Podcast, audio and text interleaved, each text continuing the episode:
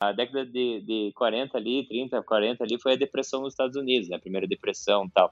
Então, assim, a galera não tinha grana para comprar uma Harley nova. Mas o que eles fizeram, umas coisas que eles mudavam muito, mudaram muito da flat ali para Knuckle, era o chassi.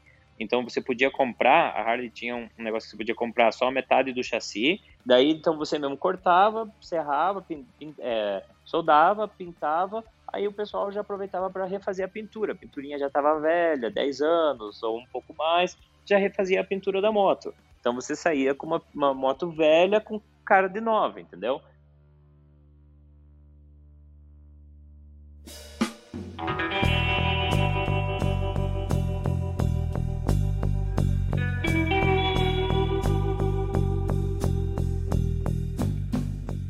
Estão vendo aí, né? Essa aí foi uma amostra do tanto que a conversa de hoje tá pesada.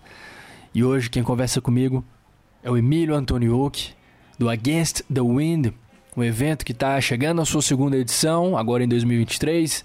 E nessa conversa você vai entender que evento é esse. O Emílio também me contou sobre como foi a primeira edição do evento, ano passado, e sobre por que, que parece que as choppers estão na moda atualmente. Então, se eu fosse você, ficava por aí pelos próximos minutos, porque ouvir o Portuga é ouvir alguém que entende muito de moto, entende muito sobre choppers especialmente. Existe muito mais por trás desse estilo do que a gente acha que sabe. Como sempre, agradecer ao patrocinador, porque para que você possa continuar consumindo esse conteúdo sem gastar um real, é preciso que tenha um patrocinador. Então, Petronas Sprinta, muito obrigado. Petronas Sprinter é o óleo lubrificante que o motor da sua moto merece. Ele entrega uma resposta rápida para o seu motor, muita proteção e performance e acima de tudo, Petronas Sprinter é a conexão máxima. As choppers, eu acho que elas nunca foram tão legais quanto elas são agora. E você concorda comigo que de repente, quer dizer, não foi de repente, foi ao longo dos últimos anos, mas um estilo que estava meio adormecido, e não só um estilo de moto, mas um estilo de vida, de repente agora voltou à cena e hoje em dia elas. É, todo mundo paga um pau, uhum. todo mundo gosta, é, tem um monte de coisa acontecendo ao redor dessa cultura, uhum. é, marcas né, que, que, fomentam a cultura, eventos uhum. como o Against the Wind, o seu evento, nós vamos falar pra caralho dele aqui. Uhum. É, e aí eu me pergunto, caralho, como é que as coisas funcionam num ciclo muito louco e como é que esses ciclos funcionam? Porque de repente Chopper tá aí de novo, tá ligado? É. E até onde eu lembro, pra maioria das pessoas, Chopper ainda era aquela coisa dos anos 2000, OCC, V-Rod, nada a ver, tá ligado? E como se transformou? É louco isso? Louco. É, tipo, voltou. É uma cultura que não era muito conhecida no Brasil, começou a ficar mais conhecida na década de 2000, mas por causa dessa moda das shoppers de 2000, com as rodas largas tal, é, como é que é? Orange County, que, que é o programa né, que tinha o, o, Como é que era? Não era Orange County, era o. Ah, como é que é? O County Chop, como é que era? Puta. Era Orange County, Orange County Choppers, não é, isso? que tinha um programa das Choppers, que tinha o Paul Senior e tal, a galera tudo fudidona. Aí tinha os Bikers Build-Off, com o Billy Lane, com Indian Larry, os Chopper. O Indian Larry ainda gostava de fazer umas coisas mais fininhas, mas tinha muita gente uhum. que ali já uhum. fazia o, o pessoal do Exile, já fazia tudo umas Chopper Zona Maior Zona, com as rodona grande. Isso aí era moda do, dos anos 2000, né? Então aquilo, uhum. aquilo era o que a gente tinha mais perto de shoppers. O que eu tinha tentado fazer é resgatar as shoppers, tipo a história das shoppers, as histórias dos velhos, dos old school, mesclar todas as fases dela. Por isso que eu tento mesclar as shoppers antigona com as um pouco da década de 2000, com as de hoje. É isso que eu tento sempre buscar, sabe? E o verbo to chop, na verdade, né? Chopper vem do verbo to chop, né? Cortar. Então, assim, é, querendo ou não, é uma moto customizada. Você vai fazer uma café, uma scrambler hoje em dia, tem scramblers aí. Eu, se tivesse uma scrambler, a primeira coisa que eu ia fazer era picotar, cortar o quadro, para fazer um, um uhum. aquele quadro reto que eles fazem, né? Então. É, para quem tem uma para quem tem uma Shovel 75 tão bem cuidada como a sua e pegando estrada, a moto tá aí uhum. ativa funcionando, ter uma scrambler como essa aí que você quer tá muito fácil, porque é uma customização Juninho, né? É, não, mas tá fácil. Ah, depende, né? Depende do gosto da... e do olho da pessoa, né, do dono. Você, se fosse para fazer isso hoje, assim, ah, decidi, quero ter é, uma Scrambler também, uhum. além das minhas outras motos. Vou fazer esse projeto aqui, que eu quero cortar o quadro para. Em qual moto você ia? Ah, numa, inter... numa, ou uma Interceptor ou uma Bonneville, só que a Bonneville é cara, né? Então Uma Interceptor é uma moto, porra, pronta já Legal. quase, tá ligado? É bem. Uhum. E eu já vi umas aí, cara, com o pessoal fez que, porra, ficaram muito bonitas. Porra, muito bonitas. Tem demais. É, não, e a moto, a moto é. Pô, os dois, é dois cilindros, né? 650, uhum. não é uma. Já não é uma. Já não é uma moto tão fraca, né? Ela já tem um, um certo motor ali, já tem um certo conforto, já tem. É uma outra moto, até tanto para andar na cidade quanto para viajar, né? Uhum. É uma moto que eu tô louco ainda pra, pra andar ainda. Essa aí eu tenho que. Já andei em algumas outras Royal, mas nessa ainda não andei. Eu quero, eu tô louco pra andar nela. Ou acho que você vai gostar, e quando você puder colocar ela na estrada, acho que você vai gostar mais ainda. Imagino, imagino. Todo mundo fala bem dessa moto.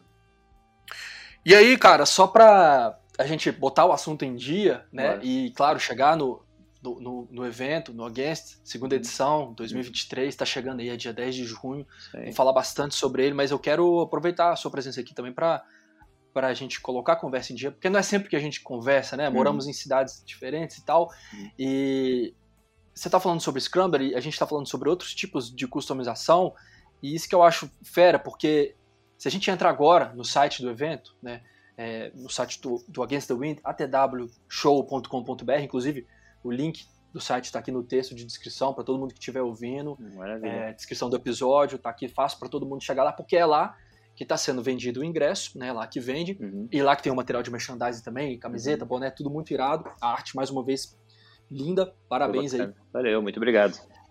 E aí ele tem a história, vocês estão contando muito bem a história do evento, né? E mostra a turma que está ali por trás, né? A organização, né? Sim. É, você, sua esposa, é, um, um, um, como é, como um, ver, uma andorinha só não faz verão, né, cara? Se fosse é. só eu, nós quatro já tá dando dor de cabeça pra caramba, assim, dor de cabeça não é, não, é uma dor de cabeça boa, a gente fala, né? Porque é gostoso, é gostoso trabalhar com, com um evento, e com um evento que você gosta ainda por cima, porra, é, e ali todo mundo, principalmente eu, né, que a gente tava falando em questão de detalhes, desde a moto até qualquer outra coisa, fotografia, luz, arte que a gente gosta, o evento ele é feitos em cima de detalhes. Então, quem se falou, pô, você pode entrar no site, vai ter um pouco da história das shoppers, vai ter um pouco da história do evento, tem todo o merchandise, a arte mesmo. Todo ano nossa ideia é fazer uma arte diferente.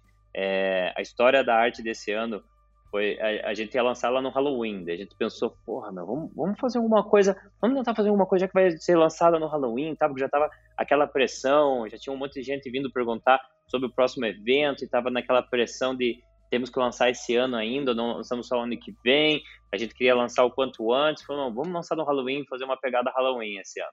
Aí o artista que a gente que fez pra gente dessa vez foi o Rassum, o Bruno Rassum, que é um dos sócios que cuida da parte de artes do, do, do evento todo, então parte da linha de arte é ele que, que faz, é, a, a, comunicação gráfica, né, comunicação visual também dentro do evento, a gente está com umas ideias diferentes de produção esse ano, a gente quer fazer uma pegada Pô, ideia a gente, a gente tem várias, só quem vem vir no evento que, que vai, vai conseguir ver o que a gente está fazendo.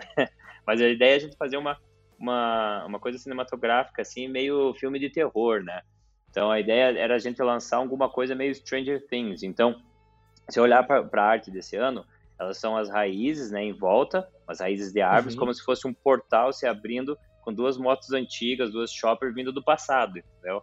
Essa ah, foi essa foi a ideia. Atrás tem um casarão que simboliza uhum. o, o, o, não é um, bem um casarão, mas lá atrás nós temos um, um galpão onde é onde ficam as motos customizadas e as, as, as marcas que têm a ver tudo dire, é, diretamente com moto. Então assim, marca de escape, marca de guidão, marca de banco, marca é, customizadores, tudo que tem a ver é, direcionado para a moto em si vai ficar ali dentro. E na parte de fora do parque, dele, ah, isso é outra coisa. Na arte, se você ver, também tem ah, as araucárias, porque atrás lá tem as araucárias do, do, no bosque. A gente conseguiu achar um lugar que ficou, casou muito bem com o lugar, cara. É um lugar, um lugar old school, é um lugar é, escondido de, num, num, bairro de Curitiba que é Santa Felicidade, que é um bairro italiano, onde tem, onde tem é, vários restaurantes italianos. Não, ficou é muito, é muito lugar, o, muito muito legal o lugar. E Cara. então, tipo, toda a arte foi bem foi pensada nisso também, sabe? São umas duas shovel heads rodando, duas shoppers, tudo isso faz parte. Louco, hein? Cheio de detalhe. Louco, é, então, esse, esse que, é, que a gente tava falando, né? Desde a moto ao lugar, ao evento, ao pôster, tudo é tudo a gente vai atrás de detalhes que enriquecem o evento. O que eu queria saber de você é, principalmente porque eu não fui, né, cara? Uhum. Não consegui ir e tal. Uhum. É, então, mas esse ano eu vou, hein? Opa. Agora não tem jeito, eu já falei pra você que eu vou, tem que é, honrar com minha é, palavra. É, isso é isso que a gente gosta também, né? A gente, quando a gente fala que vai, não, não tem como dar pra é, trás, cara. É, tá na hora de descer pra Curitiba de, de moto. Sempre quis fazer isso e chegou a hora. Dia, dia, é dia, ali, dia 8, de 9 de junho vai ser, vai ser o dia que eu vou fazer isso. Uma puta aventura, cara, uma puta aventura. Ainda mais que agora dia 8 daí é feriado, então vocês vão poder vir curtindo. Ah, a, a estrada boa. é bacana, cara. Vocês vêm ali, pô, as estradas aí, você cruza ali, entra em Goiás, né? Tudo retão, vão, vão descer tudo por retão, Minas. Né? Minas também é tudo reto e tal. Uhum. São Paulo também já tem um pouco, aí o Paraná começa a ter um pouco mais de curva, mas é uma, é uma viagem bacana, cara. Uma viagem para vir sem pressa, vir curtindo, vir com um trem legal, uhum. tipo, sabe? Todo mundo se divertindo, todo mundo curtindo, dando risada, isso que é o importante. Aham. Uhum. Não, e, eu, e claro, e a, a parte da, da, viagem, da aventura, Sim. conta muito, mas é, o, nesse caso, o objetivo final, a chegada também, poder estar no evento e poder curtir e a gente trocar ideia pessoalmente também vai ser com certeza um ponto auge, assim, porque eu quero estar lá para testemunhar e ver as coisas que eu sei que, que vão estar tá lá, sabe? Tirar isso, foto pra caralho. Isso é a parte mágica vídeo. do. Acho que é a parte mágica, eu acho, do, do, do evento, cara. Não é só né, as marcas, claro, todo mundo, tudo, que eu falei, dos detalhes, as pessoas, as marcas, tudo isso engrandece um evento.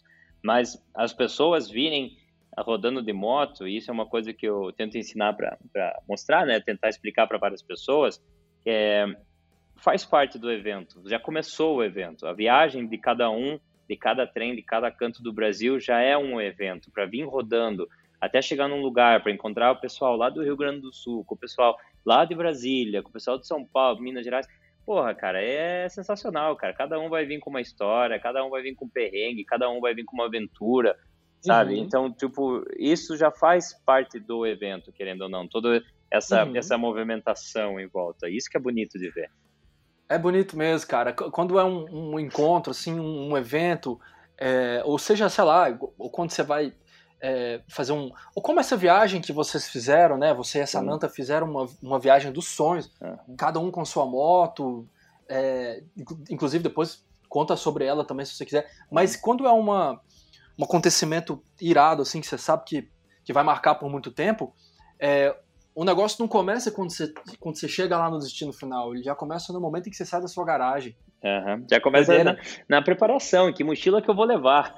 Isso. que roupa é, que eu vou levar. Isso, é. já, começa, já começa aí, cara. É muito louco é. o negócio se alguém que, que quiser ir ou que vá também no, no Against the Wind é, e quiser dizer para nós que, ah, na real, para mim já começou agora, porque eu já estou é. ansioso, é, também estaria totalmente certo. A pessoa pode justamente estar, tá, igual você falou, pensando, ah, que bagagem que eu vou levar, como é que eu vou amarrar isso na moto. É. Eu mesmo estou fudido, porque minha moto, velho, é foda de amarrar qualquer ah, coisa nela. Cara, então tem que... Isso aí é só a estrada que vai te ensinando, cara. Tô... É. Pô, nessa viagem, cara, eu amarrei, eu amarrei, desmarrei minhas, minhas malas, cara, ah, cara, perdi as contas. Mas assim, quando cheguei no décimo dia de viagem, eu já tava, já tava ninja, já sabia o que precisava, onde é que precisava, onde é que dava pra amarrar.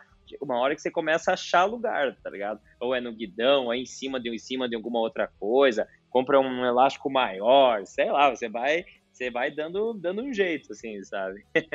e aí. É um aprendizado, vai. né? É um aprendizado.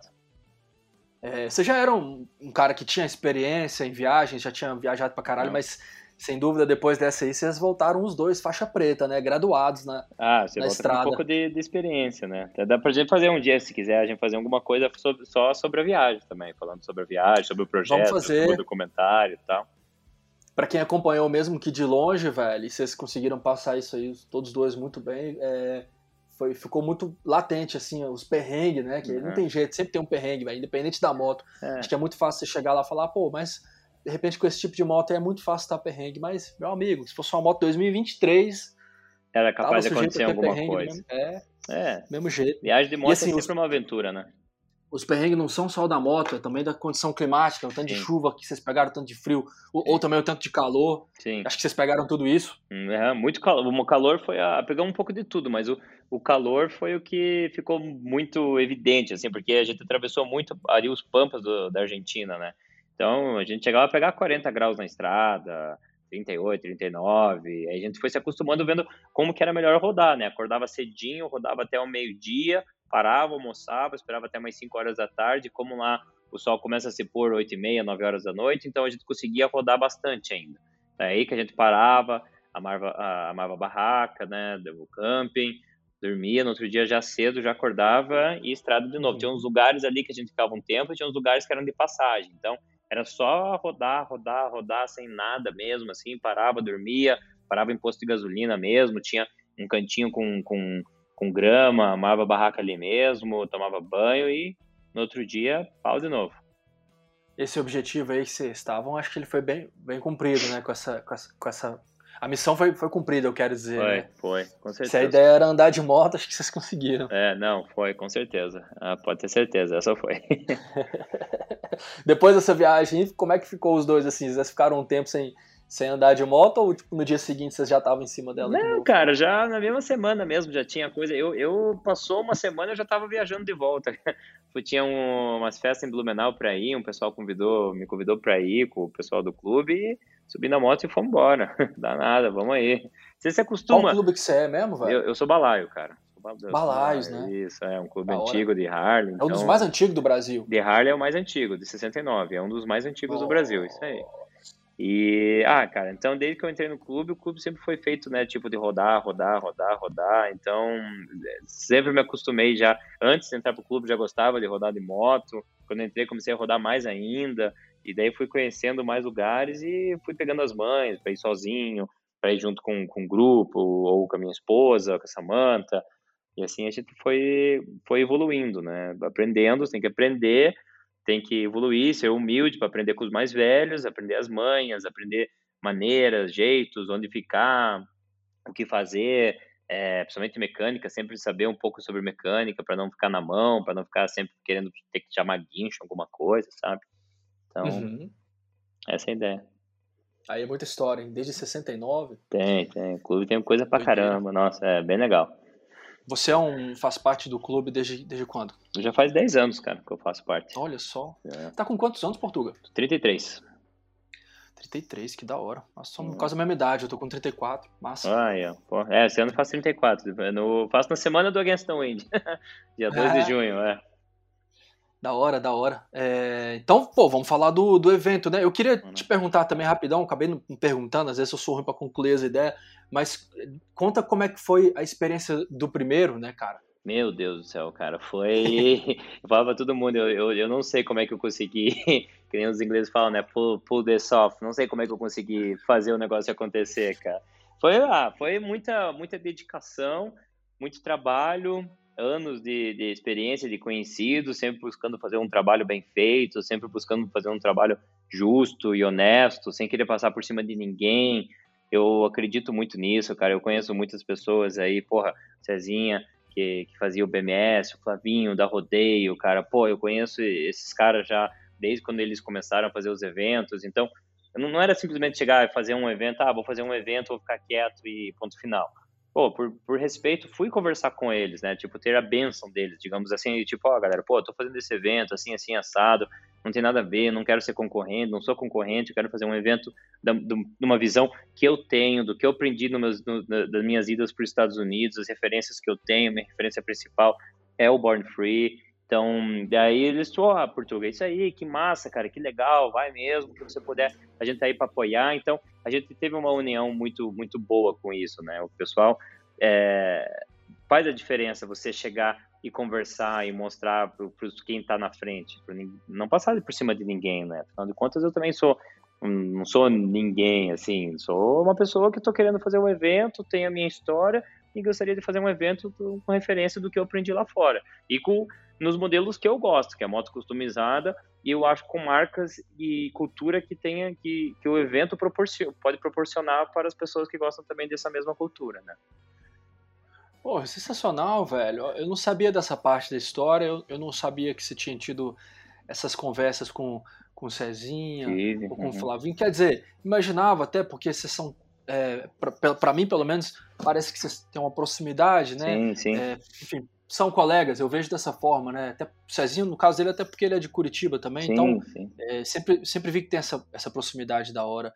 Então, é, não, nunca nem jamais ia imaginar que, que iam ser eventos é, oponentes, sei lá, hum. até porque não seriam. E até por isso é da hora saber que você teve essa postura humilde de ir lá e conversar com, com eles, todos eles, né? Uhum. Que são pessoas que têm muita experiência no, no assunto, cara. Que da hora. E todos aí, me ajudaram. Tudo... Todos eles me indicaram, me ajudaram. Ó, oh, Portugal, vai por aqui, vai por ali. Não esquece de ter isso, tem aquilo, cara, tenha tenha seguro, tenha segurança, tenha ambulância, coisas que eu nem imaginava, assim, de, puta, cara, é verdade, vou correr atrás disso. Eles, nossa, foram, me, me ajudaram na divulgação, sempre foram pessoas que sempre me, me apoiaram, assim, não só eles também, como outras pessoas, você sempre me apoiou, o Motorama, é, outros, outros criadores de conteúdo, ou pessoas que têm um pouco mais de influência nesse mundo, sempre apostaram nas minhas ideias, então é, sempre foi com a, ajuda de todo mundo, né? Isso eu sempre tenho que agradecer. Eu posso puxar o trem do Against the Wind, mas se não tiver as outras pessoas junto, eu não consigo fazer, né?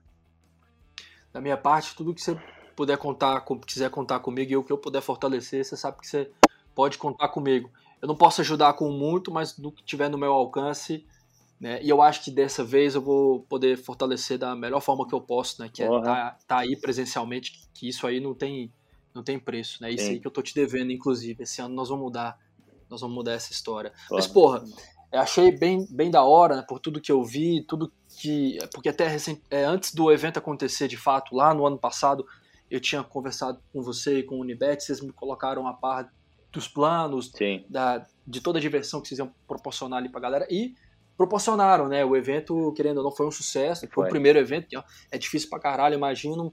E me pareceu que foi tudo muito bem acertado. Uhum. É, a gente conseguiu, pô, a gente conseguiu colocar com duas mil pessoas, cara, no primeiro evento.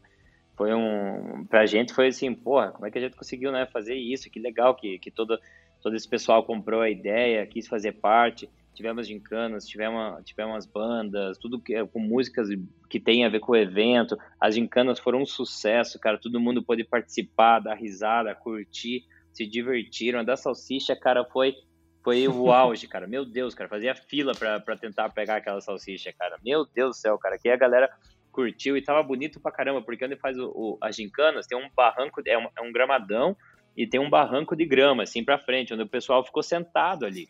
Então o pessoal ficou sentado ali, já era final, já era umas quatro horas, três, quatro horas, o pessoal ficou ali comendo, tomando uma cervejinha, canga esticada, cadeirinha, família, todo mundo sentado ali só para curtir as gincanas, apoiando, dando risada. Então a vibe foi muito boa, cara. Foi uma coisa assim inexplicável mesmo. Não esperava que todo mundo ia sair tão bem, tão feliz do evento. Eu também foi pô, um negócio para mim assim de de realização pessoal que eu, que eu tive para conseguir trazer um pouco dessa cultura. O Ivete e o Danilo ficaram loucos também, adoraram pra caramba o evento e a parte das gincanas que a gente, a gente propôs fazer todo mundo junto, né? Então, resgatar a gincana já é uma coisa que existe há muito tempo. Até tem um, uns clubes, né, que são eventos um pouco mais fechados, que ainda fazem até hoje tal. Ali a gente conseguiu proporcionar isso ao público em geral, de maneira segura, divertida e que qualquer um pudesse participar, né? Seja com que moto que fosse. E, hum, porra, foi sensacional, cara. As gincanas ali foram com certeza uma, um, um, grande auge do, do evento, né? Demais. E para 2023, a segunda edição do evento, hum. fala para nós que quem tiver lá no dia 10 de junho, o que, que nós vamos poder encontrar no hum. Against the Wind? Então, o Against the Wind, cara, pelo que a gente viu ano, do ano passado, assim, eu acho que o futuro dele vai ser um, um evento de, de customização de moto.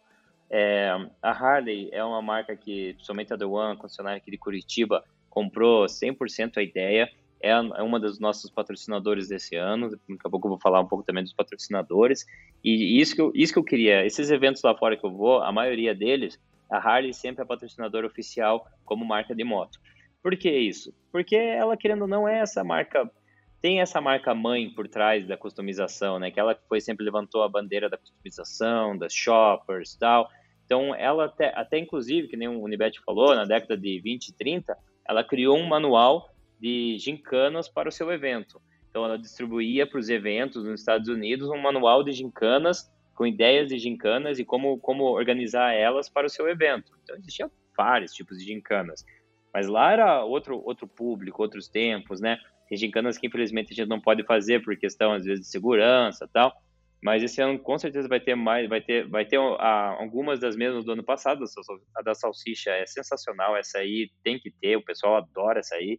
É, que mais? Estamos vendo talvez para colocar como vai ter bastante moto antiga esse ano. Tenho conversado com bastante grupos de Harleys antigas, motos antigas. A gente colocar uma de kickstart, que é uma de você coloca é um monte de botas, joga as botas todo mundo num, num monte, se fica do outro lado junto com a moto, você tem que sair correndo, procurar a tua bota, colocar a bota, voltar, ligar a moto e conseguir voltar para outro lado ainda com a moto. Tem uma. Nossa, demais! É, lá nos Estados Unidos eles ainda pegam, você tem que vir tomar uma cerveja inteira. Aqui a gente, por questões de pilotar e cerveja, a gente coloca, não, não, não pode colocar, né? Infelizmente. Lá é, uhum. o pessoal é meio doido que se dane cada um por si. Aqui no Brasil, infelizmente, assim não dá pra gente fazer. O que mais uhum. que vai ter? A gente está vendo esse ano para ter um espaço burnout. Quem tiver o burnout mais bonito vai levar para casa um, um, presentes legais, inclusive a Matt Seller, que é um dos patrocinadores também desse ano, vai, vai quem ganhar isso aí vai levar um pneu traseiro para casa. Vai ah, precisa, né? O vencedor provavelmente vai precisar. Mesmo. Vai, é, então, exatamente. Vai ter então o burnout mais bonito também vai ter. A gente vai fazer umas 100 motos também, como é, quem come mais cachorro quente em 5 minutos. Nossa. É, que mais? É, 5, 10 minutos, vai dar um tempo ali, né? E a gente ainda está organizando elas, não estão ainda 100% organizadas. A gente está com as ideias só, a gente tem que sentar agora e, e organizar certinho quais vão ser as gincanas desse ano que mais? Ah, de bolar, quem bola o paeiro mais rápido. Ele vai falar legal, paeiro para não ter para não ter outro nome, mas vai ganhar o prêmio maconheiro do maconheiro do, do, do Against the Wind tal. o paeiro, claro, sim. Uhum. É. o paeiro do ano. Essa vai ser vai ser divertida. Então a gente tá fazendo essas gincanas por por para a galera se divertir, né? Mesmo quem não não pilota, às vezes pode ter um outro jeito de participar, então tem, e, e, tem, e ainda tem esse tipo de gincana até hoje, né, no mundo da moto lá nos uhum. Estados Unidos, nos grandes eventos tipo Daytona, Sturgis, o pessoal sempre faz isso aí para curtir mesmo a festa, sabe? Que da hora, bem, bem galera bem geniosa mesmo para pensar, né, por exemplo, essa aí do Kickstart eu achei irado. Quando você falou, eu falei, não, que da hora, né? Uhum. É, quem consegue ligar ali primeiro, mas não é só isso, não para por aí. Ah, você tem que ir. Lá do outro lado, pegar a sua bota. Uhum. Procurar a tua Depois tomar uma cerveja, ou tomar uma água, sei lá o que vocês vão fazer aí. É, você tem que é, colocar uma latinha que representa talvez alguma coisa e daí ligar. Não sei, vamos, vamos ver, mas ainda tem, tem várias. Uhum. Tem, fora isso, tem várias outras ideias também que a gente tá vendo quais que vão ser a, as mais plausíveis aí dessa vez. Uhum. Cara, e você. Eu acho que é uma coisa que eu devo ter comentado com você em alguma outra ocasião, alguma outra conversa nossa, mas é, eu nunca deixo de pensar que você provavelmente é a pessoa certa para organizar esse tipo de coisa, justamente por causa da, das coisas que você já viu, por ter tido a oportunidade de ir lá nos eventos, nos principais eventos dos Estados Unidos. Eu sei que você já foi é, em The Race of Gentlemen, Born uhum. Free você foi também, né? Aham, uhum, Born Free já foi nos 5 já. Nossa, olha só. Uhum. E aí você acabou de falar os dois que provavelmente são os maiores, né? Que eles extrapolam a, a bolha, uhum. que é a Sturgis e Daytona. Esses também você já foi? Não, esses ainda não tive a oportunidade, cara. Quem foi muitos nesses foi o Unibet, já foi em alguns. Do, do Vintage Lands, né? O Super, Super 15 também, que sempre tá puxando as motos antigas também lá de São Paulo. Já foi em alguns também. Esses já são um pessoal mais old school mesmo, assim, tal. Esses... O, Born, o The Race of Gentlemen tem, tem muita é, muitos velhos, né, digamos assim, tal, mas é, tem bastante gente nova participando também. O Born Free já é um evento de muita gente nova que gosta de andar nas motos velhas, tá ligado? Ou essa cultura shopper que a gente tenta fazer. Uh, o Sturgis e o Daytona, daí já é uma mescla de tudo, né? Aí tem, tem de tudo. E falam para mim que são eventos de uma semana, mais, até duas semanas, e existem, porque é na cidade. Então o evento é na cidade. Então cada lugar que você vai da cidade tem um evento rolando que essa também, de uma certa maneira, é a minha intenção aqui em Curitiba. Por que, que a gente faz num feriado?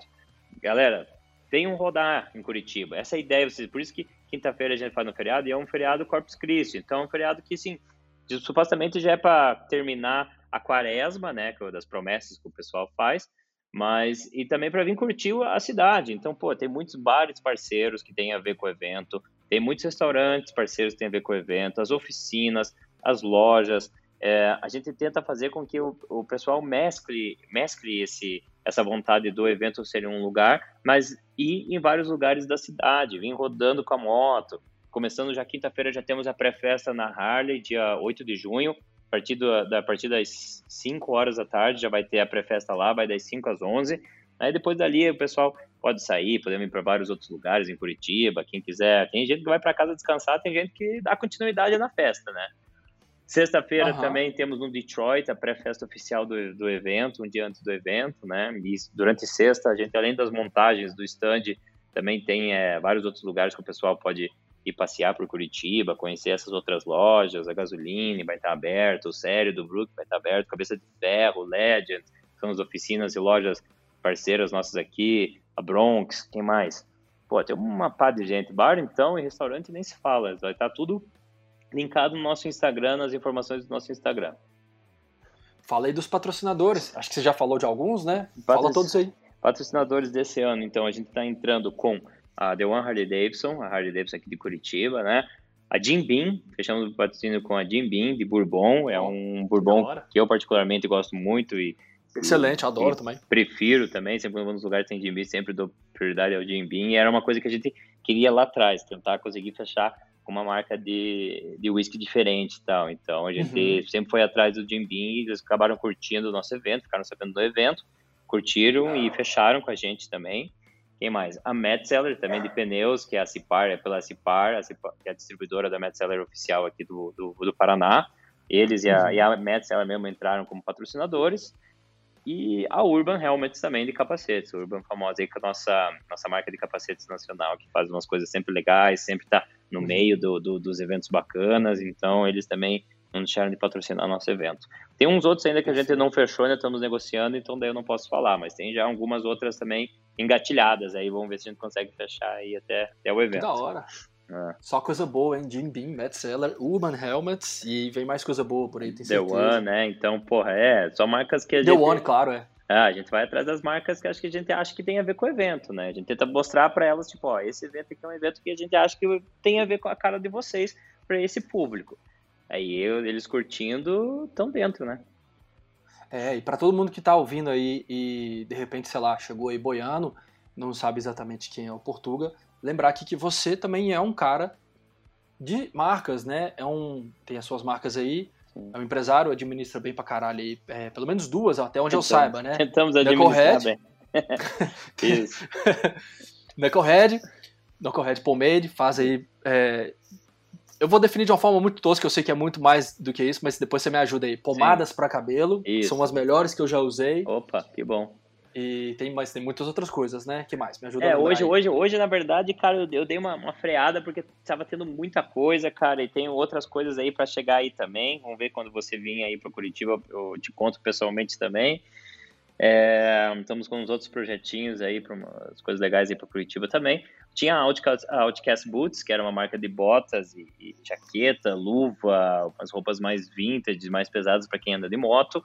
Só que a gente acabou deixando ela um pouquinho de lado para focar mais na Knucklehead. A Knucklehead é uma marca de, de cosméticos masculinos, né? A gente tem pomada para cabelo, que é o nosso carro-chefe, já estamos há quase 10 anos aí no mercado também, já estamos há 8 anos no mercado, é, já exportamos para os Estados Unidos, a gente tem uma linha hoje grande, tem balme para barba, tem aftershave, tem tudo numa pegada mais vintage, uma pegada mais exclusiva, uma pegada mais é, elegante, então é uma marca já conceituada aí no mercado também.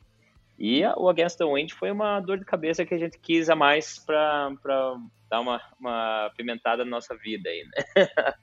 Estava, estava pouca dor de cabeça, né? É, o Gustavo da Cutterman falou isso para mim uma vez. Porra, Portugal, você, tem, você não tem muita dor de cabeça na tua vida, né, cara? Só, só pode. Tava querendo mais. E aí é. tratou logo de fazer um evento, que provavelmente é uma das maiores causas de dor de cabeça que as é. pessoas têm. Mas é. também um dos maiores prazeres, né? Todo mundo que eu conheço que, que que lida com, com a dor e, e com a alegria também de uhum. fazer evento, é, geralmente são pessoas que são bem é, felizes com o que fazem. Ah, é muito. muito é, é, que nem eu Trabalham falei. pra caramba, se matam e tem muita obrigação, muito compromisso. Sim. É um tipo de realidade que eu, que eu sendo bem sincero, eu, talvez eu não conseguiria fazer, porque lida com muita pressão, né? Foda. Lida vida, cara. E então, assim, é, é foda, velho. E aí você já, porra, não bastava uma marca, uma, uma grande marca, né? Uhum. E outra que tá, tá adormecida, como você falou, Outcast, que é muito uhum. foda também, sou fã, sempre falo isso. Sou fã das duas, né, velho? Quer dizer, sou fã das três, eu vou ficar depois que eu for no Against the Wind, vou ficar, já sou fã do, do evento e vou ficar mais ainda depois que eu for, mas eu acho legal pra caralho, porque assim, você falou da pegada vintage que, que a, que a Knucklehead tem, Uhum. que a Outcast tem também. Eu diria que tudo que você faz, tudo que vocês fazem, tem. tá, tá, tá incluso ali na, nas referências que, que vem ali de um período que eu, que eu costumo chamar, já vi outras pessoas chamando também de eh, o período de ouro do motociclismo. Década É. de 50, década de 60. Um mundo bem diferente do que, o- do que nosso que a gente vive hoje em dia. E eu vejo que a gente já conversou muito sobre isso, né? A gente bebe ali de muitas fontes em comum e temos algumas referências muito em comum. E eu acho que por isso eu sou fã pra caramba de, dos produtos que, que você tá envolvido, né? Ah, Que obrigado. a Knucklehead é foda, assim, você pegar a embalagem, velho, dá pra você ficar ali horas Aham. pirando ali no, no desenho, porque eu falo isso porque eu já, já fiz isso.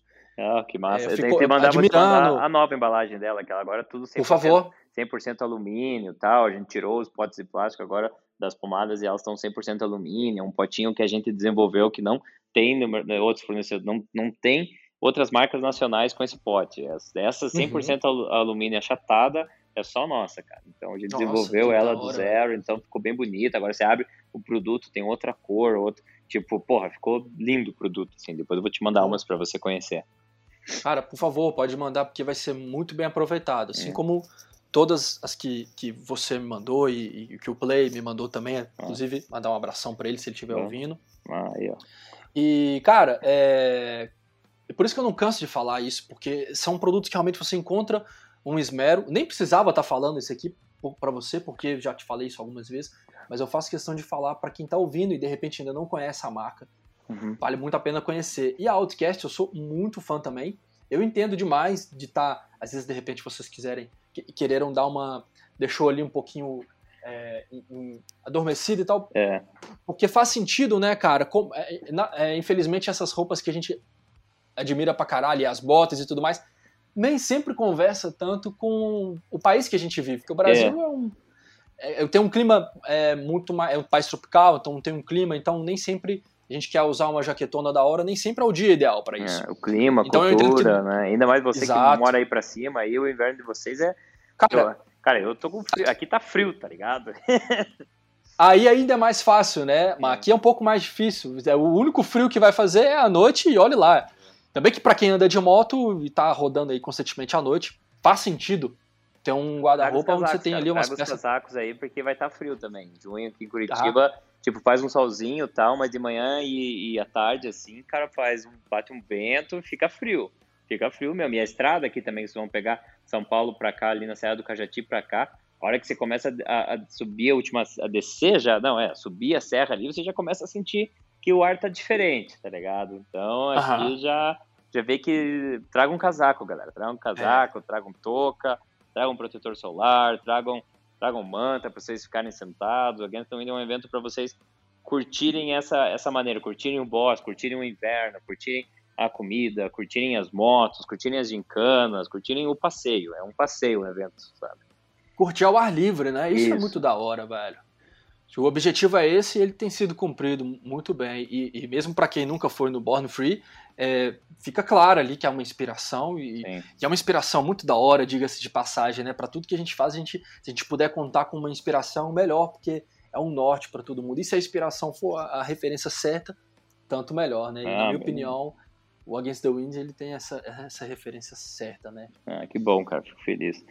O, Against também, voltando um pouco sobre o, o. É, o Outcast, concluindo ali do Outcast primeiro, ela é uma marca que tá adormecida, cara. Por enquanto a gente vai deixar ela, porque senão é muita coisa, a gente não tá conseguindo dar atenção para tudo. Então a gente vai deixar ela um pouco. Agora esp- esperar um pouquinho, sabe? Vamos ver o que, que vai dar. Até tem uns protótipos de umas jaquetas da hora que eu recebi. É, mas é, é muita coisa, cara. Senão eu tô começando a ficar maluco e não consigo dar atenção de vida para todas as marcas como eu gostaria, entendeu? Claro, entendo. Eu, eu falei tudo isso que eu falei aqui sobre as marcas e, e, e até sobre a Outcast e essa dificuldade, entre aspas, de comercializar um produto como esses que em outros mercados, pô, não tem nem que falar, é só sucesso, né? Sim. uhum. Mas aqui, aqui às, às vezes não é tão fácil assim por causa do, do, da- do clima nosso e tal. Então, entendo que do, do ponto de vista de quem faz e, e vende, tudo é estratégia, né? Mas eu torço pra caralho que, que vamos volte, voltar. viu? Vamos ver, vamos, Que volte vamos ver. Eu e- também quero voltar com ela, tá? Gostava muito E, dela. e- e- mesmo que. Vamos ser realistas, né? Uhum. Mesmo que não volte, vamos, vamos pensar nessa realidade. Ah, não voltou, tudo certo e tal. Cara, é uma forma da hora de pensar em certas coisas e, tipo assim, que contou, a história foi contada, Sim. tá ligado? Isso. Aquela missão foi cumprida.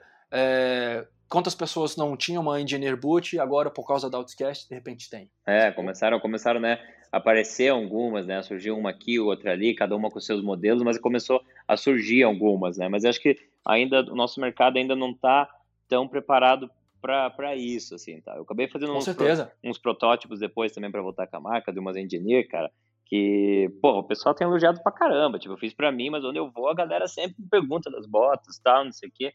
É uma, pô, ficou bem, bem diferente, tal, ficou bem legal esse, essa pegada, mas vamos ver, vamos ver, vamos esperar passar o Against the Wind primeiro, vamos, bastante coisa ainda para acontecer.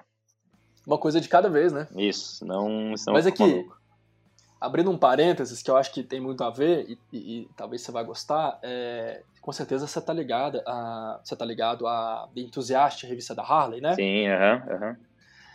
E uma, tem uma edição, eu não vou lembrar qual agora, te mando isso depois, mais certo, é, que eu achei muito da hora que eu estava inclusive com o Vitor Prince, a gente estava junto lá no Festival Interlagos ano passado, uhum. no stand da Harley, e eles estavam com uma pilha dessas revistas uhum. para para quem tivesse ali passando e tal, né? Uhum. Aí eu peguei uma dessas, uma dessas e, e dei uma folhada assim, a gente estava junto olhando isso, e lá pro final tinha uma, uma matéria com meio que assim um, um registro histórico de várias jaquetas que, que, a, que a Harley fabricou. Porra, que massa. Justamente, muito massa, velho. As fotos incríveis, sabe? É coisa de museu, que provavelmente eles têm isso tudo uhum. catalogado uhum. e guardado, de repente, às vezes no próprio museu em Milwaukee, aí não vou saber dizer, mas o fato é que tinha essas quatro ou seis é, páginas, assim, uma matéria com várias páginas duplas e, e com todo esse catálogo. Hoje essa revista não está comigo mais, porque da mesma forma como eu recebi, eu quis passar para frente e eu entreguei pro meu amigo Rafael Sarno, que é um ah, legal. lunático, por Harley Sim. Davidson também. Sim, e hoje essa revista deve estar lá na casa dele. E aí tem essa tem essa. Não dá nem pra chamar de matéria, sei lá, porque são, é, são só as fotos, tá ligado? E, e a Harley, ela, é, ela é, todo mundo sabe que ela tem a linha de roupas dela. Se você entrar numa loja hoje. Se você entrar na The One aí hoje, você vai ver uhum. toda aquela boutique super caprichada, com coisas incríveis. Sim. E também muito caras, é verdade. Mas essa história da boutique, ela não é de hoje, isso vem desde sempre, assim. É, mas lá, as coisas, mas o material da Harley, cara, realmente, depois que você usa, cara, você entende por, por causa do valor, não é só a marca. Eu tenho luvas, é, tenho umas jaquetas ali deles que, pô, é, você pega na parada, você anda com o negócio, você vê que é um, é um outro naipe. Porque aí você vai pegar alguma coisa, ah, você vai comprar uma jaqueta top aí da, da Revit. A jaqueta uhum. top da Rabbit aí é 3, 4 contos, 5 contos tal. É tão caro quanto, né? É tão caro quanto. Então, tipo assim, uhum. é um material que você vai usar ali por muito tempo, né? E se for essas comemorativas, jaquetas, oh, jaquetas de 120, de 120 anos que tem, tem algumas, não sei se deu uma olhada, são alucinantes, cara. São alucinantes, são bonitas pra caramba. São aquelas jaquetas tipo perfecto, com os detalhezinhos Sim. dos 120 anos, por dentro é um forro bordô. Tá, tá, muito, é. tá muito bonita. E só que eu acho que eu nem sei se vem pro Brasil essa, essa jaqueta em, em específico, assim. Mas é, uhum. pô, tem coisa pra caramba. Essas motos de 120 anos também estão muito bonitas. A, a, a muito bonita, na década de 90, cara, principalmente na década de 90, ela tinha muito cuidado com muita coisa. Ali na Lawan, eles conseguiram comprar, cara, uma máquina de pimbolim, aquelas máquinas de pimbolim, não sei se é pimbolim, acho que é pimbolim, aquelas que você bate dos lados, tem aquelas luzes, tem as bolinhas, sabe? Sim, aquelas... acho que é Aham, uhum. pinball. Pin, é, de pinball tal, que, que o pessoal tem. Uma da, da década de 90, com as Harley Evona, assim, você liga e faz barulho, toca música, e acende luz. Cara, é do caralho o negócio, mas vocês vierem ali, o jogo vocês vão... A galera fica viciada naquela máquina, cara, é muito louco. Você fica ali na máquina ali e você vicia no negócio, é muito, muito massa. Isso vale a pena ver. Essas coisas da década de 90, pô, tem uns amigos meus que tem umas coleções, assim, das coisas, de catálogos, cara, você fica horas e horas olhando os catálogos antigos, assim, de revista. É. estranho isso. Hoje em dia, hoje em dia no site parece que não tem essa parada, né, de, não sei se é porque eu, você também deve ter pego a época de, de olhar as paradas de revista, comprar as coisas por uhum. revista e tal, você ficava olhando, pô, que massa, que tal, não sei o quê, é, é diferente de ficar olhando no site, né, de ficar olhando na Cara, tela, não sei. Eu sou, eu sou tão da época da revista que ah, eu vejo que até a forma como eu consumo as coisas que são digitais, eu consumo da mesma forma que revista, que eu consumia da revista. Mas como assim? Cara, eu salvo todas as paradas, tá ligado? Ah, entendi. Pra constantemente estar tá indo lá e, e, revisitar. Da mesma forma como a revista que tá aqui na minha frente, eu sei que eu posso abrir ela a hora que eu quiser. Uhum. E.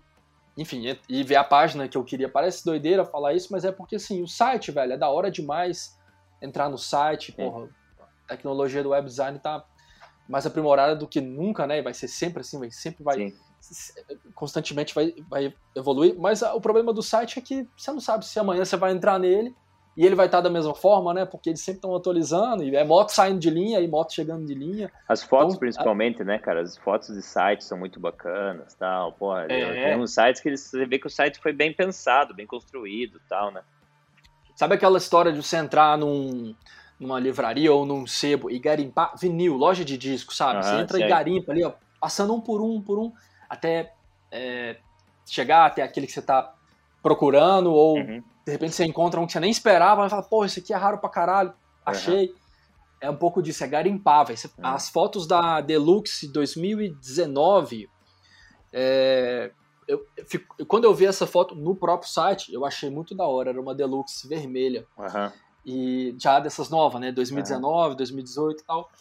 E aí eu falei, porra, que da hora, né, cara? E nem era uma moto que eu gostava tanto, já gostava muito da Heritage nessa época, mas uhum. Deluxe eu nunca tinha prestado atenção por causa daquelas duas ou três fotos, as fotos de um mesmo ensaio, dessa moto vermelha, eu comecei a prestar atenção nessa foto, nessa moto. Aí eu falei, porra, que da hora, né? Massa.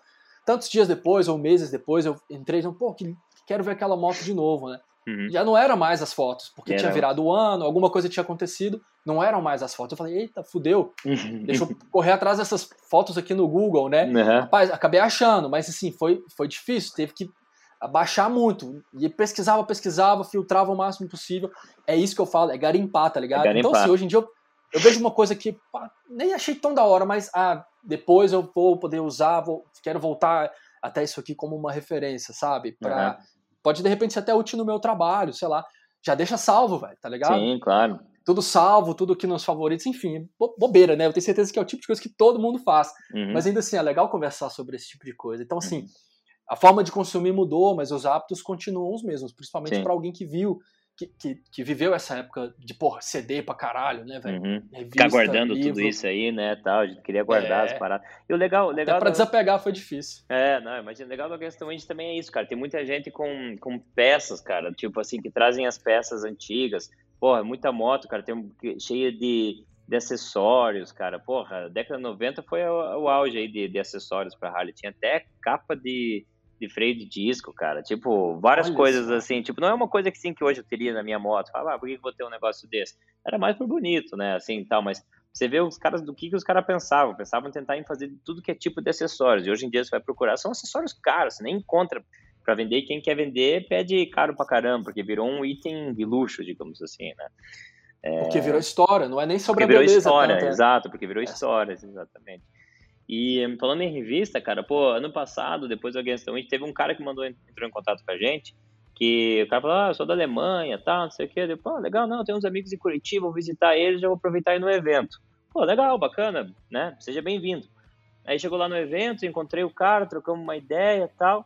Aí ele voltou, ele voltou para Alemanha tal, e quando a gente foi ver, tive um e-mail de uma revista alemã chamada Custom Bike, que ficaram sabendo do nosso evento e gostariam de fazer uma, uma matéria sobre o evento. Olha só. Aí eu, pô, conversei, troquei uns e-mails, mandei fotos, informações, ah, obrigado, tá, assim que a revista estiver pronta a gente te envia. Cara, depois de um tempo aí, sei lá, nem um mês depois tal, recebi uma, uma caixa da Alemanha quando fui ver as, uma pá de revistas aí com a gente na, na revista, a revista de 30 anos, aniversário de 30 anos dele, falando do Against the Wind, uhum. falando da minha moto, da Delirium, da Shovel e tal porra, foi animal, cara. Tô com as revistas aqui, foi, pô, um puta reconhecimento, assim, do, de todo o trabalho que a gente fez. Que da hora, velho. E várias outras coisas que estão que acontecendo aí. É, é muito, muito massa, cara. Against the Wind, por causa do nome, no, quem não viu, pode ouvir o podcast antigo explicando sobre o nome. O nome vem referente a uma música do Bob Seger, que é justamente para a gente ir contra a maré, contra o vento, é, que uhum. tem tudo a ver com andar de moto, é um espírito, é um, não é só um ah, Brasil Chopper Show, alguma coisa de Chopper do uhum. Brasil.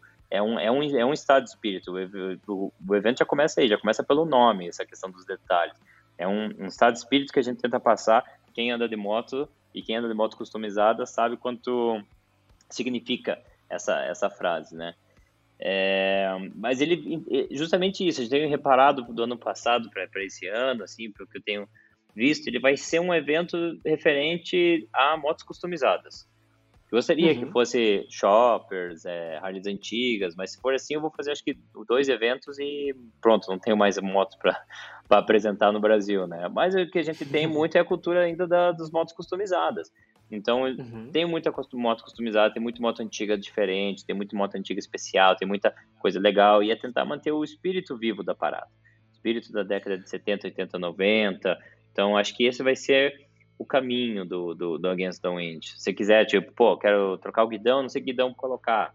Lá vai ter os fornecedores de guidão. Quero fazer um, uma pintura diferente. Pô, vai ter vários customizadores, vai ter várias referências para ver o que, que você quer de pintura.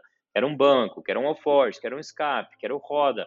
Lá você vai poder entrar com a tua moto e sair com ela 100% customizada se você quiser. Vai tudo depender do teu bolso e tua vontade. Sim.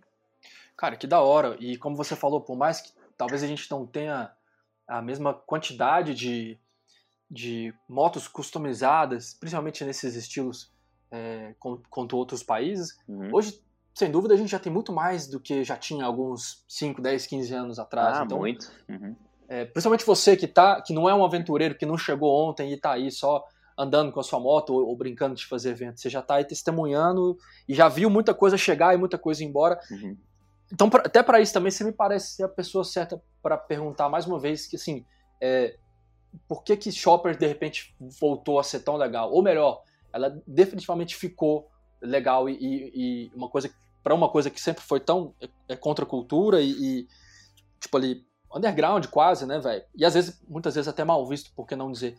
Por que que não tô querendo dizer que hoje é mainstream, claro, também não, mas é, hoje é tem um acontecimento, né, velho? Quando, uhum. quando, é que a gente imaginou ver no Brasil um evento que enaltece esse estilo de moto é... sobre todas as coisas? Né? Oh, que perguntinha difícil, hein, cara? Que, é, foi mal, jogo de snooker que você foi, que, foi me pôr aqui, cara. Porra, deixa, boa pergunta, cara. Cara, eu acho assim, pelo que eu vejo, cara, o cara que eu tenho maior referência aqui no Brasil, que trouxe um pouco dessa cultura é, a, a, cultura shopper old school, né? Tipo, sempre, sempre teve no Brasil, só que não, a gente não tinha Instagram, tá? Não sei o que, não era tão difundida que nem, que nem é hoje, graças ao, às mídias sociais, à internet, né? Hoje é mais YouTube, principalmente. Então, hoje ela ficou um pouco mais é, fácil das pessoas chegarem a esse tipo de cultura.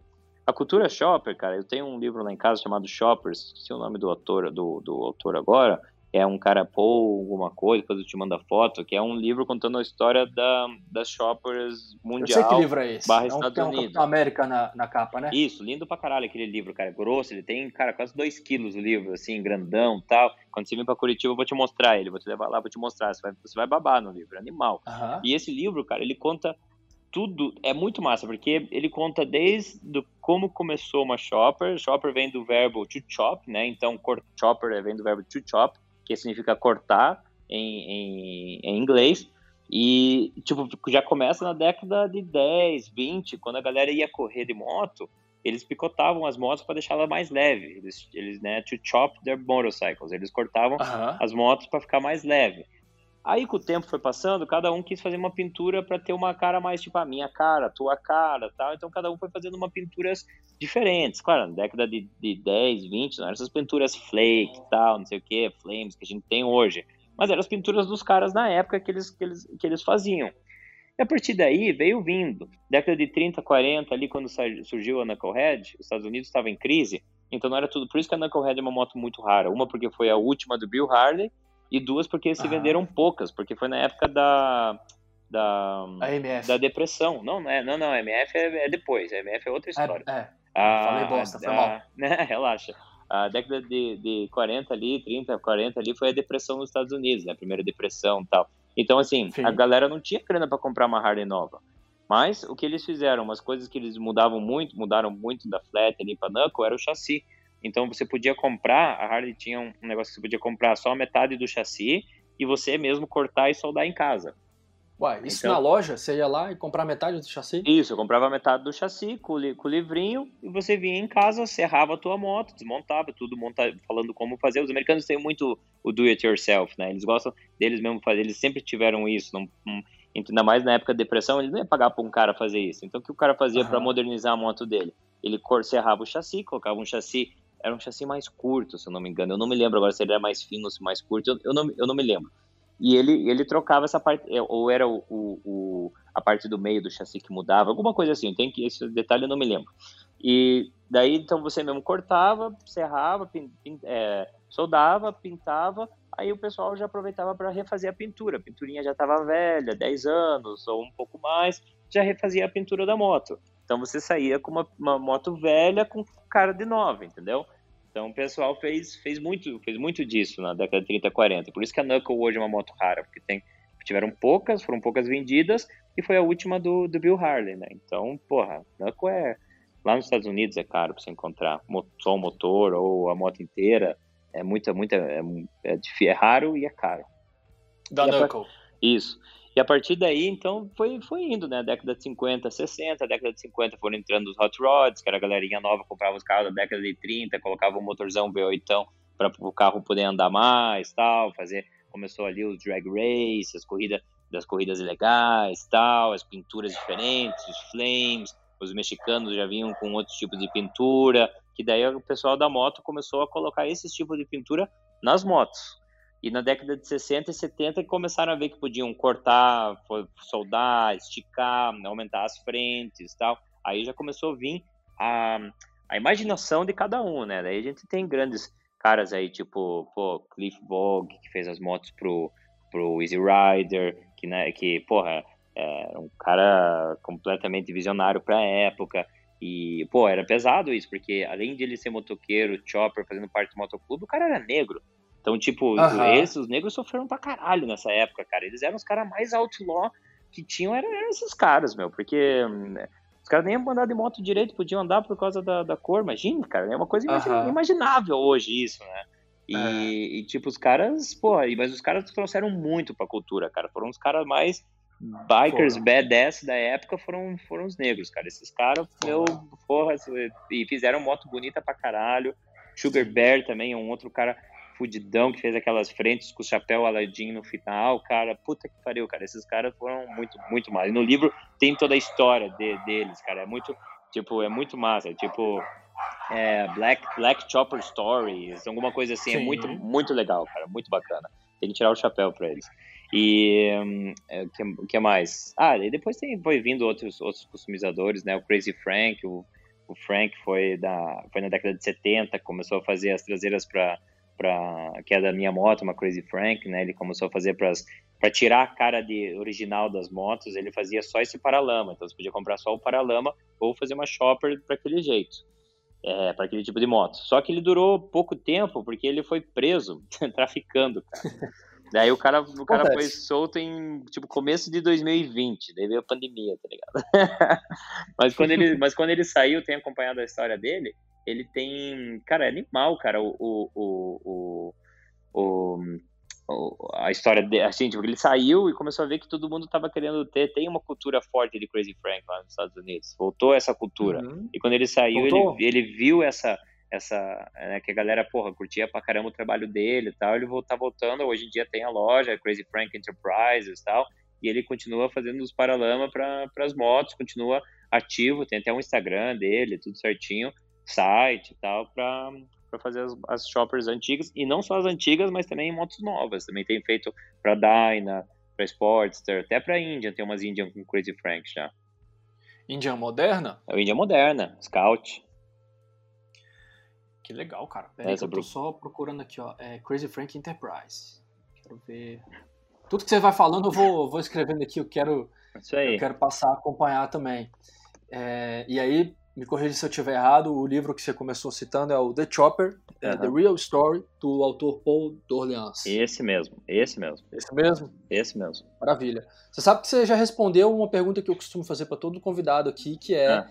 é pedir para ele ou para ela lançar aqui referências, né, de é, dicas assim de material que você indica para alguém que admira essa cultura e que quer aprofundar mais o conhecimento. Então poderia muito bem ser um livro, uhum. ou uma revista, um site, um canal no YouTube, um filme, o que você quiser. E aí você já me passou um livro e o Crazy Frank, que eu não conhecia, velho. Da hora. É, meu, esse aí, esse ah, então cara tá da bom, obrigado. 70, cara. Pô, esse cara aí, pô, de referência de ter tem coisa pra caramba aí de, de shoppers, cara. Pô, que eu sempre falei, o, o Nibet é o cara das referências, meu. Ele, é, ele sabe a história, ele sabe. Eu sei o, um pouquinho de cada coisa, onde é que eu vou indo, como é que eu vou. Agora, ele é um cara que ele vai a fundo, sabe a história do cara, sabe o nome, se duvidar, tem até um endereço do, dos, dos caras. é. É, tem sempre, tem sempre isso, né? Tem, tem a gente que tá ali, até entende alguma coisa de repente, mas tem algum cabeçudo que vai lá e aprofunda pra caralho. Isso, sempre, sempre acaba tendo. Cara. É. Legal. Pô, e valeu por todas as referências aí. E aí eu queria também, você falou tanta coisa da hora, eu queria te dar uma dica aí, claro, para todo mundo uhum. que estiver ouvindo, porque por duas vezes na nossa conversa hoje você citou a origem do termo é, to chop, né? Uhum. Que foi daí que surgiu aí a palavra Chopper, de fato. Isso. E com certeza, é, esse livro aqui, The Chopper, ele, ele ensina muito para nós sobre isso. Eu ainda quero dar uma olhada melhor. De repente eu faço isso quando eu estiver aí em Curitiba. Uhum, uhum. Mas tem um outro livro que, que eu sei que conta muito bem a história, cara, que é um dos livros mais da hora que eu já li, que se chama Big Seeds, Big Seeds Vincat. A é. Vincat do Big Seeds. Você já ouviu essa história? Big Seeds, deixa eu anotar aqui, Vincat. Vincat. É um nome esquisito, eu vou explicar por quê. Com é. certeza é. muita gente que está escutando já está ligado o que, que eu estou falando, mas é sempre bom renovar aqui. Big Seed foi um cara, um construtor que ficou muito famoso ali na década de 60, acho que ele morreu na década... Ele, ele morreu nos anos 90, mas enfim, isso não é o uhum. mais importante. Esse livro, quem escreveu foi o filho dele, Matthew Biberman, e conta a história da, do, da paixão que o pai tinha pela, principalmente pela história das Vincent, motocicleta inglesa, que uhum. era muito inusitada, durou muito pouco a fábrica, Vincent durou 15 anos. Uhum. Ah, Hoje em dia são, é raro. Animais, né, cara? Eu, eu, são muito animais. É. Tem algumas perdidas na, na, na, em Buenos Aires, na Argentina. Tem, de alguma, é. é de alguma forma elas vieram parar aqui, né? Tem no Brasil, eu já vi uma, mas era uma, uma um cilindro. Uhum. E, mas são raras pra caralho, véio, são raras. Igual você vê um unicórnio por aí, não é, não é sempre, né? E aí, cara, Oi, esse, esse, cara, ele, o livro conta Oi, bem essa alô. história, porque alô, o pai já era muito, um excelente mecânico, o Big Seed ele ficou muito famoso por ser um mecânico, nem tanto modificador, mas é, de reparos mesmo, e fazer manutenção. E ele já gostava muito ali das motos e tal, japonesa pra caralho, um pouco das, das europeias de uma forma geral, até que ele cruzou com essa história da, da Vincent, uhum. quando ele estava servindo ao exército ali na Segunda Guerra. Então ele foi mandado lá para Inglaterra e aí ele viu uma, uma Vincent lá. Uhum. Beleza, aí o resto da história, ele, ele não sossega enquanto ele não tem uma Vincent. Só que aí começa, ali no período da década de 50, é, chega até a Vincent, principalmente o modelo que ele fala bastante no livro, que, que, é, que é a Vincent aqui no caso, que é a Black Shadows, que, é, que ficou mais famosa. Uhum. É, chega na, nas Vincent, nessa época, aquela, aquela coisa que já faziam há muitas décadas antes com entre é, Nortons e Triumph, né? De pegar o chassi de um, pegar o, uhum. o motor de outro e surgir uma Triton, por exemplo. Sim. E, e tantas outras misturas que tiveram por aí. E a Vincat era o chassi, é o, o motor da Vincent, o motor dessa moto Black Shadow, uhum. com o chassi de uma Ducati 750, que era, foi considerada a melhor Ducati dos anos 70. Uhum. Enfim, pronto, aí agora eu cheguei, dei o resumo e agora eu cheguei aonde o livro é sobre a, essa construção que esse cara fez dessa Vincat, um cara que era muito apaixonado por Vincent, por Ducati nem tanto, uhum. mas falaram para ele que com um chassi de Ducati, a Vincent dele ia ficar mais incrível ainda, ele, ele foi lá e acreditou e depois ele viu que era verdade.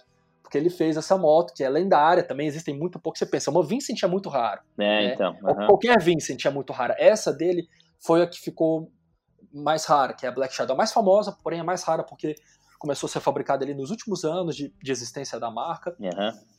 Então, se ele transforma uma moto que já é incrível por si só em um outro, uma outra coisa muito mais rara, e aí no meio dessa história toda, o, o autor, filho dele, é, vai explicando muito dessa essência dessa época que eles viveram, e tem uma das melhores definições que eu vi sobre esse termo é, to chop. Né? Uhum. E aí ele fala até sobre a origem, segundo eles, a origem do, do, nome vem por causa que na corrida de cavalo eles cortavam o rabo do cavalo. Uhum.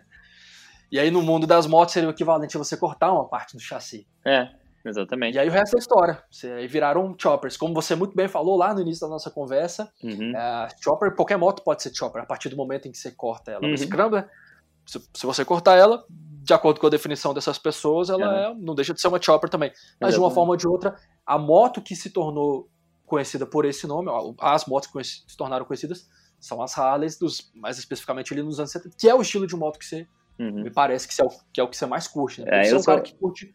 Você, você é igual eu, você gosta de tudo pra caralho, mas tem uma coisa que você gosta mais do que tudo. No seu caso, são as chopper. É, e, e puta, cara, eu, eu sei que é ruim para pilotar, eu sei que é pesado, eu sei que é comprido, eu sei que não faz curva, mas eu gosto dessas compridas, com quadro longo, frente comprida, rabo duro, fininha, frente a frente só com freio atrás. Se for uma com uma panhead, melhor ainda. eu sou fã dessas aí. Ainda botei, ainda não, não é a que eu tenho, mas ainda quero ter uma sim, cara. Uma, uma comprida, uma longa. Eu acho massa essas motocas, cara. Tô... Aí no Brasil é difícil encontrar, cara, porque é nossas estradas também e tal, mas uhum. mais complicado. Até tinha uma ou outra, cara. Dá pra ver umas duas, três, eu acho, se não me engano, esse ano pro, pro Against the Wind, cara. Tem uma de um amigo meu do interior de São Paulo e tem um outro de um, de um, de um ator até, cara. Tô conversando com o cara, é Danilo, hum. esqueci o, nome, o sobrenome dele. Ele tem uma que o pai dele fez na década de 70, ficou pra. pra claro, pô, o Danilo. Danilo, sim, então, e tem a no canal trocando óleo. Isso, cara, porra, a, a, moto do cara é feita em cima de uma, de uma Sete Galo, cara. A moto sim. é um tesão, cara, é muito massa, cara. Ele vai vir rodando do Rio pra cá com ela. Ah, essa legal, moto, essa moto vai. vai. ficar, vai ser linda essa moto exposta. Vai ter muito é, moto legal esse ano, cara. Ele é muito bacana, velho. É. E essa moto dele ficou pronta não faz muito tempo, não, cara. Né, faz um ano, eu acho. Um coisa, ano, é, um pouco, do ano talvez. passado, assim. É, exatamente. Muita hora.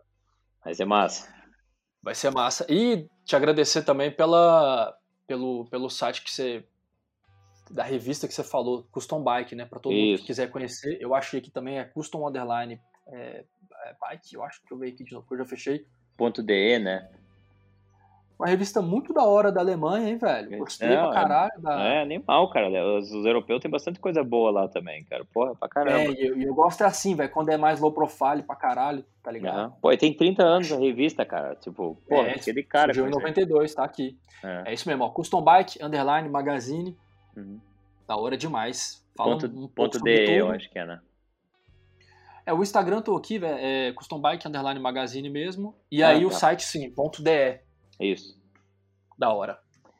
Portuga, algo mais que você gostaria de acrescentar? Fica à vontade, o espaço é todo seu, irmão. Galera, muito obrigado, Hugo. Novamente, muito obrigado por me convidar aí, cara. Sempre pô, uma honra estar aí no teu canal. Parabéns por todo o trabalho que você tem feito, cara, com o Motorama, pelos vídeos, por estar incentivando a galera, por juntar todo mundo da, do universo duas rodas, seja chopper, seja scrambler, seja esportiva, seja, seja o que for. O importante é, é, é o espírito né, que a gente traz e você faz isso muito bem. Então, parabéns, cara. É, agradecer, galera, muito obrigado por ouvirem. Se tiverem alguma dúvida, podem mandar um e-mail, podem mandar um direct no nosso Instagram. O Instagram é, é Against the Wind, underline show, ou senão no atw, atwshow.com.br. Os ingressos estão lá, temos os ingressos, tem dois tipos de ingresso, ingresso de passagem de pedestre, que é 30 reais, e o Grass Pass, que é pedestre mais a moto. Então, se você quiser pôr a moto lá dentro também, esse, se não me engano, não me engano custa 40 reais, você pode estacionar a moto lá dentro. O evento é dia 10 de junho, no Bosque São Cristóvão, em Curitiba. Dia 8 de junho, pré-festa, feriado, pré-festa na Harley, na The One, que é a concessionária aqui de Curitiba. Sexta-feira, no Detroit Club. Bira, muito obrigado por ceder o espaço. Bira sempre foi um parceiro, sempre ajudou em tudo. E, galera, se puderem vir rodando, venham rodando. É o evento para a gente poder se encontrar, dar risada, contar a história dos perrengues, mostrar as motos customizadas um pro um pro outro, dar risada, curtir e passar frio em Curitiba todo mundo junto. Mas esse ano a gente não vai passar tanto frio assim que tem a Jim Beam patrocinando, então Oba. o pessoal vai sair, o pessoal vai sair um pouco alegre já, um pouco mais quente do, do evento. Sensacional, Portuga. Obrigado. É sempre um prazer estar falando com você. Mais uma vez, foi, foi incrível. Obrigado por essa conversa. A gente se vê em breve. Valeu, valeu, Hugo. Muito obrigado, cara. Vamos conversando aí. Espero todos vocês aí aqui também de Brasília. Vai ser animal.